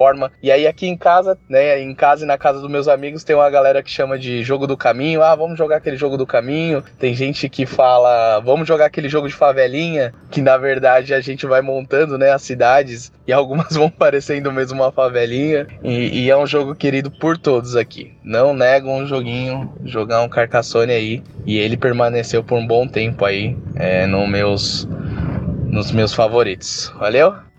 Essa coisa da regra da casa é importante porque muitas vezes a gente cria um jogo favorito pra gente, né? Você tá ali nos seus primeiros jogos, eu pelo menos pensava assim, né? Ah, né, no próprio Zombicide, a gente acabava tirando regra que a gente não gostava, tipo a regra de divisão dos zumbis. A gente ia lá e cortava a regra, tipo, e daí? É o meu jogo, o jogo modular. A gente falava assim, é o jogo modular, eu faço as minhas regras, né? Mas acho que com o tempo eu comecei a ficar menos tolerável para regras da casa, para variantes, eu acabo querendo jogar o jogo como ele veio ao mundo. Mas não julgo, até a gente pergunta muitas vezes nas entrevistas aqui, jogo que você joga com a regra da casa. Porque, querendo ou não, faz parte da evolução do jogador você acabar escolhendo uma regra que você não gosta tirar do jogo, mudar uma regra que não faz sentido pro seu grupo, adaptar um jogo que não tá sendo legal, mas que você gosta do que você tá vendo de componente ali, da ideia do jogo, do tema, sei lá, você acaba adaptando o jogo para você. Mas acaba que você tem um jogo favorito nesse caso, mas não é o jogo verdadeiro, né? Ah, o Carcassonne aqui em casa a gente já jogou muitas vezes vezes com várias pessoas diferentes, grupos diferentes. É um jogo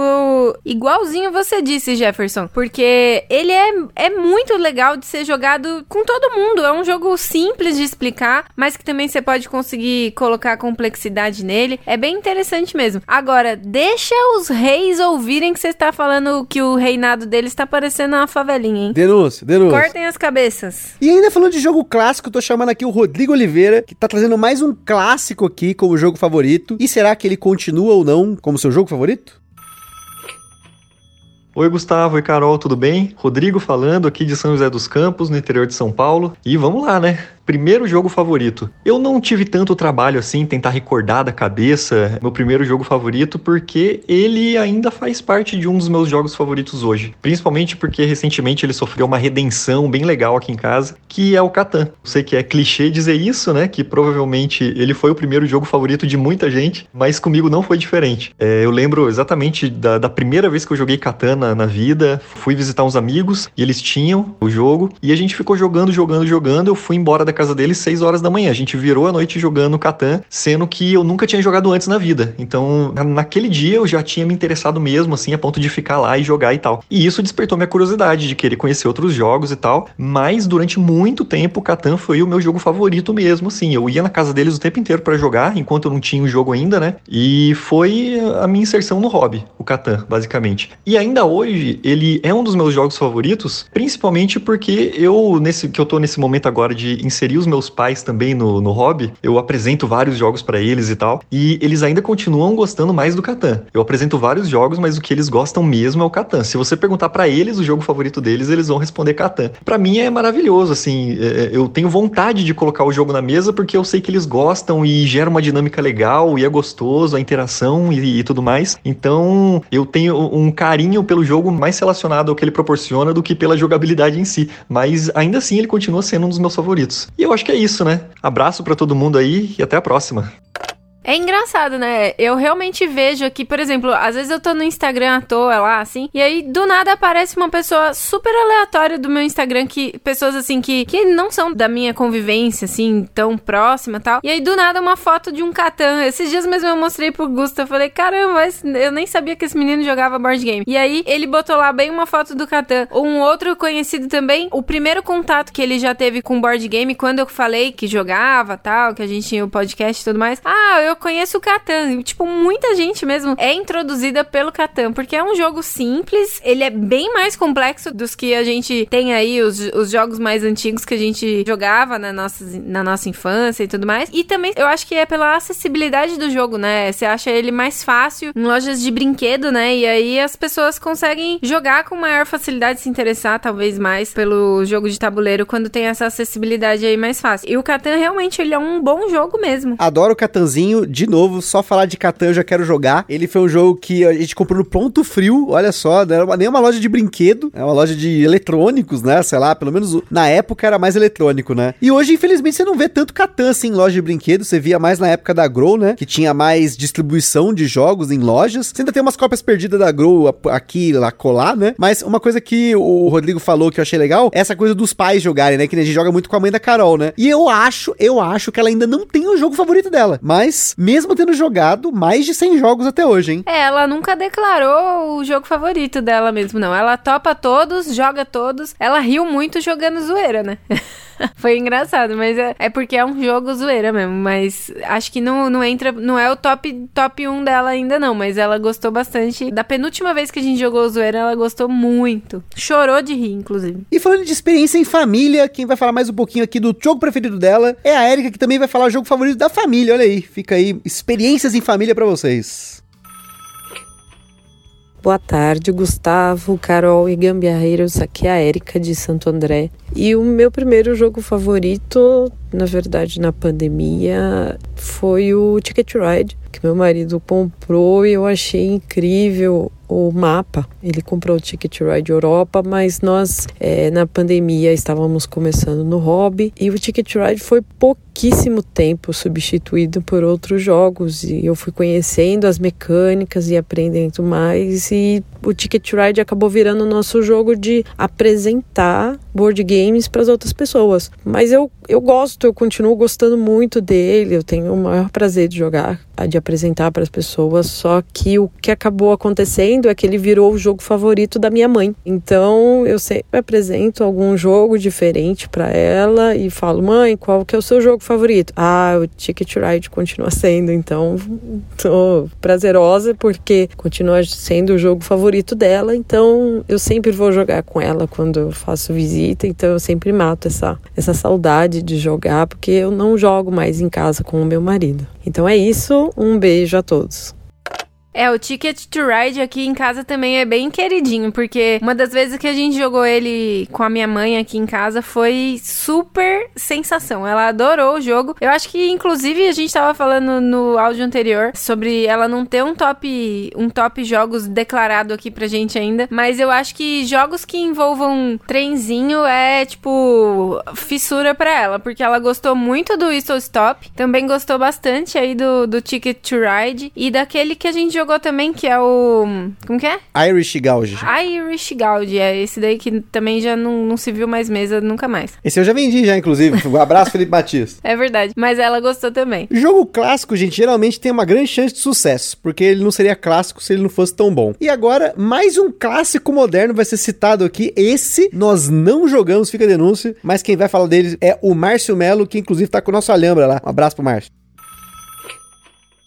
Fala Gustavo, fala Carol, gambiarreiros e gambiarreiras. É o Márcio aqui de São Paulo e eu vou falar um pouquinho sobre meu primeiro jogo favorito, que foi o Seven Wonders, que foi o primeiro e único também, né? Que era o único que eu tinha, então acabou sendo o meu favorito. Mas eu conheci outros jogos também, tipo o Tokai, do, do mesmo autor, o Takenoko. Depois eu fui conhecer o Azul, que acabou ficando no meu top 2 por muito tempo e eu acho que ele é meu top 2 até hoje. Eu tenho sei lá, 300 partidas de, de Azul no BGA. Enfim, algumas coisas mudaram, eu conheci outras mecânicas, mecânicas que eu gosto mais do que draft, por exemplo, alocação de trabalhadores, deck building, esse tipo de coisa. Mas eu acabei vendendo Seven Wonders no final das contas, porque ele não dá muito certo de dois a variante para dois não é boa, tanto que saiu o Seven Wonders Duel, que acabou encostado lá na estante da vergonha também. Enfim, não sei explicar muito bem o porquê disso, mas atualmente o meu top 1 é o Arnak, que eu tenho jogado bastante. E não sei porque eu ainda não joguei o Anacrone que eu comprei e ainda não consegui aprender as regras. Vamos ver até lá então, gente. Um grande abraço para vocês até mais. Se o bingo do Gambiarra não fosse por mim, o Márcio citou Anacro, então aí fica aí o bingo para vocês. Mas Seven Wonders, Márcio, nós não jogamos porque um dia que a gente foi jogar ele na Game Vault, que é uma outra loja que fechou aqui em São Paulo, a gente colocou ele na mesa com os nossos amigos, eles viram a iconografia do jogo, eles, ah não, vamos jogar um jogo mais simples. Mas desde então a gente não conseguiu jogar o Seven Wonders e como você mesmo falou, né, para jogar em dois, eu acabei não pegando o Seven Wonders, a gente acaba pegando emprestado o Seven Wonders Duel dos nossos amigos. Mas que bom que você falou Arnak. Arnak a Carol gostou tanto aí, fica aí uma menção para ele. Só pra refrescar a sua memória, você já tinha citado Anacrone sim neste cast não, mas, hoje. Não, mas se não fosse eu, o Márcio citou, entendeu? Ah, tá, entendi. É verdade, o bingo é seu. De qualquer forma, Arnak é top. O Seven Wonders Duel eu gostei pra caramba também. O Seven Wonders só a gente ainda não jogou mesmo. O Duel é muito legal e eu acho que deve ir meio que na, na mesma vibe, né? E se for, deve ser top também. E mais uma menção pro Takenoko aí. Olha o sinal, a gente precisa jogar Takenoko. E pra gente finalizar, tem mais duas pessoas que vão ligar aqui. Agora vem o Davi. Um abraço para o Davi, que vai falar aqui qual que é o top jogo dele, favorito, primeiro jogo favorito dele, e se ainda é ou não. Boa noite, é o Davi de Guarulhos. Bom, um jogo que eu foi meu primeiro jogo favorito e eu acho que ele vai ser pro resto da vida, assim. É um jogo que ele se tornou meu jogo favorito porque foi quando eu consegui assim juntar toda a minha família ali para brincar, sabe? Então, assim, tinha minha mãe ali, tinha minha irmã, a Marcela, tinha eu, já levei para outros lugares, por exemplo, onde tinha minha prima, jogou minha prima, jogou o esposo dela, até a sogra da minha prima jogou e foi um jogo que todo lugar que eu levo, pela beleza do jogo, pela simplicidade e por ter a família ali perto, que eu gosto tanto. Por isso que eu tiro tanta foto com os meninos, tudo mais, que é o azul. O azul é um jogo assim simples, bonito e que a família toda joga. Então, assim, é lógico, tem outros jogos assim muito bons, assim que eu gosto de jogar bastante, mas assim, meu jogo preferido e por esse motivo de ter a, o lance da família junto, aquele negócio, a família joga outros jogos, mas foi aquele primeiro joguinho assim que ficou no meu coração e vai ficar para sempre. Então, para mim, meu jogo preferido por ter toda essa ideia de família foi o Azul e vai ser para mim para sempre, mesmo que apareçam jogos maravilhosos que eu jogue 100 mil vezes mais mas ele que vai ficar ali. Então é isso. Meu jogo preferido é o azul e um abraço para todos vocês. Tchau, tchau.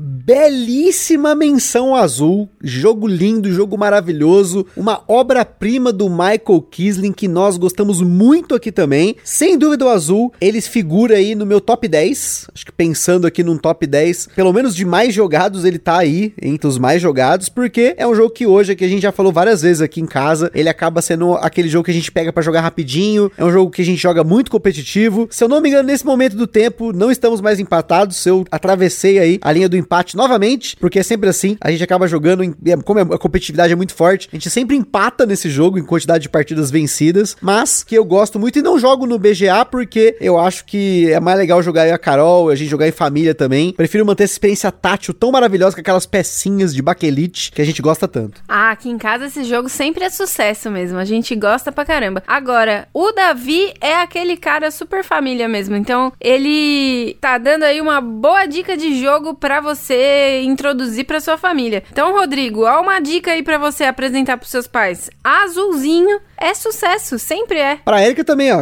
A Erika comentou que joga com a mãe aí. Quem sabe o azul ultrapassa Ticket to Ride, hein? Não sei se ela já jogou, não sei se já jogou, não jogou. Então fica aí a dica. Azul, jogo família maravilhoso. Não é à toa que ele ganhou o Spiel des Jahres, jogo família alemão. Porque geralmente é no prêmio do Spiel des Jahres o jogo que a família leva para casa, que todo mundo curte, é o melhor jogo do ano. E pra gente finalizar, vamos aí com a Vanessa, que vai comentar o primeiro jogo favorito dela. Ela que tá pouco tempo no hobby, então tem muita coisa para descobrir ainda. Fala, Gustavo, Carol, gambiarreiros e gambiarristas. Aqui é a Vanessa, de Maringá, no Paraná. Eu sou apoiadora recente desse podcast incrível que está iniciando com primor seu quarto ano de existência. E eu decidi gravar esse áudio meio que de última hora, porque até então eu não achei que teria muito com que contribuir. O meu caso talvez não seja tão comum no hobby, pelo menos entre os apoiadores, mas pode ser que tenha quem se identifique, porque eu entrei nesse mundo dos board games em meia meados de 2019, um pouco antes da pandemia. Então, estão uns três anos já nesse meio. E ainda tô em rumo aos 40 jogos jogados, diferentes jogos, né? Então, eu fui adentrando nesse mundo de uma forma um pouco mais lenta do que eu costumo ver. Apesar, né, de acompanhar desde o início todo tipo de conteúdo, podcasts, gameplays, reviews. E vocês me ajudaram demais a construir minha base dentro dos board games. Agradeço demais a vocês por isso. Sobre o meu primeiro jogo favorito, eu acho que até o momento eu não tive. Eu não tenho amigos no hobby, o que acaba dificultando um pouco que eu melhore esse meu score. Mas assim, volta e meio leva uns jogos mais simples para apresentar para família e pra galera. E quem mais tem me acompanhado no hobby é o meu namorado Victor, que eu arrastei pro lado de cada mundo. Vai jogar comigo sim. Mas mesmo assim, a gente só se vê os finais de semana. Então a gente joga um ou dois jogos por semana, fora os N finais de semana que nem dá tempo de jogar nada. Então eu só jogo basicamente os jogos que eu tenho na minha coleção e busco sempre rodar bem ela. Até porque como eu jogo jogo relativamente pouco, se eu der muita prioridade para um jogo, os outros ficam parados. E a mesma coisa em relação a aumentar demais a coleção. As advertências do Ministério do Gambiarra têm me ajudado bastante em relação a isso. E apesar de eu já ter falhado eu tento comprar sempre os jogos depois de muita pesquisa e tendo bastante convicção de que eu vou gostar deles. Então, todos os jogos que eu tenho e que eu jogo, eles têm um espacinho especial no meu coração. E eu acho que por isso eu nunca tive o favorito, um top 1 ou top X número de jogos, mas eu percebi de um tempo pra cá que o jogo que eu mais me animo de jogar independente do dia, é o Terraforming Mars Expedição Ares ou Terraforming Mars certo. eu acho a complexidade dele bem bacana, tranquilo de jogar, mas não tão simples. Tem que pensar um pouquinho, fazer ali uma gestão de mão. O tempo também eu acho ideal no que cabe para mim, porque não é nem tão rápido, no estilo piscou acabou, mas também não é tão cansativo por ser muito longo. Eu me sinto muito bem jogando, eu acho super gostosinho e o tema me agrada demais também. Então, no momento, acredito que seja por esse motivo meu top 1, primeiro top 1 depois de três anos no hobby, mas eu pretendo evoluir nesse sentido, jogar mais jogos diferentes e mais luderias, né? Agora nesse clima pós-pandemia, reservar mais tempo para os jogos e também evangelizar mais pessoas para me acompanharem no hobby. é isso, gente. Obrigado pelo espaço, beijão e grande abraço. É isso aí, Vanessa, vá com calma, vá na tranquilidade. Essa coisa de jogar muitos jogos, ter muito jogo na coleção, é um exagero que muitos de nós fazemos. Eu acho que isso também não é necessário. Eu acho que você pode aproveitar bem os seus jogos. Com 40 jogos, você tem uma coleção imensa, dá para jogar um jogo diferente por semana. E aí, só depois de 40 semanas vai faltar um jogo diferente, você vai poder repetir. Mas é legal você comentar sobre isso, de tipo, você ir com calma e não ter um favorito de cara, mas você vai identificando isso com o tempo. Eu vejo que muita gente sente-se nessa obrigação de ter um top alguma coisa. Talvez porque na comunidade as pessoas fazem muitos tops. Não só criador de conteúdo, mas eu vejo muita galera em grupos. Ah, meu top 10 é esse daqui. Vamos mandar seus top 10 aqui. E isso não é necessário. Você não precisa ter um top para pertencer à comunidade. Mas eu acho que muita gente sente nessa obrigação de pensar qual é o meu top. Ou às vezes porque as pessoas perguntam qual é o seu top e tudo mais. Mas é legal você identificar isso ao longo do tempo e sem essa pressa, né? Sem essa coisa, essa corrida. Não é uma corrida. Vá jogando, vá aproveitando. Se as pessoas não jogam, procure pessoas que jogam. Viciem as pessoas também tem essa também, né? De você apresentar os jogos para as pessoas e as pessoas acabarem gostando no final das contas, né? Um exemplo disso é meu irmão. Meu irmão, por muitos anos, a gente morava junto na casa dos meus pais e a gente não jogava nada juntos. A gente malemar jogava Magic no passado. Depois de um tempo ele parou, eu acabei continuando. E quando ele veio pra cá, em 2021, ele acabou jogando comigo um monte de jogos, né? Com a Carol também. A gente apresentou para ele quase 40 jogos. Ele até participou aí de um episódio que a gente fez aí de férias em família, que ele comenta, né, da ordem que ele gostou. Ele mesmo quis fazer né, um top jogos. Ele ordenou os jogos pelo que ele menos preferiu, pelo que ele mais preferiu. E acabou que o jogo que ele preferiu, que é o Nemesis, se tornou eventualmente o top 1 dele. Que ele acabou comprando, que ele acabou jogando com mais gente lá na República Tcheca e tudo mais. Então é, é legal porque ele acabou, né, jogando todos esses 40 jogos numa fração de um mês, mas ele acabou aproveitando de certa forma. Então são formas de você aproveitar o hobby. Seja você fazer isso durante 3 anos, durante um mês, uma semana ou 10 anos, não importa. O importante é você aprender aquilo que é bom para você e eventualmente, se você gostar de um jogo muito bom, que você acha maravilhoso, ele acabar se tornando seu jogo favorito. Vanessa, eu entendo quando você fala que vai pegar o Victor pra e, e vai jogar sim. Às vezes o Gusta faz isso comigo, mas é raro, hoje em dia é mais raro. Antes era, era muito mais frequente quando eu falava né, que ele me amarrava na cadeira para jogar. Agora, galera de Maringá, bora animar aí. Se tiver alguém aí, apoiador, algum ouvinte que seja de Maringá, sinaliza aí pra gente poder comunicar pra Vanessa, pra vocês montarem aí um capítulo de Maringá pro Gambiarra Board Games. Aí joga a galera toda. É legal porque tem jogos, Vanessa, que é válido conhecer. Jogos que rodem com mais pessoas também, né? A gente aqui em casa, a maior parte das vezes a gente joga em dois, mas ter pessoas aí para jogar e dividir o hobby também é bem legal. Então é isso aí, pessoal. Espero que tenham gostado desse rodada dos ouvintes, das nossas viajadas de ideias que a gente faz aqui, ouvindo essa galera comentar dos seus jogos favoritos, comentar dos assuntos diferenciados que a gente põe aqui. E você que está nos ouvindo, qual foi o seu primeiro jogo favorito? Ele ainda se mantém como favorito? Ele ainda está na sua coleção? Ou ele já se foi, já acabou aquele ciclo e você moveu para um novo ciclo? Então é isso aí, pessoal. Aquele forte abraço e até a próxima. É isso aí, galera. Conta pra gente. Tamo junto. Beijos, até mais. Tchau.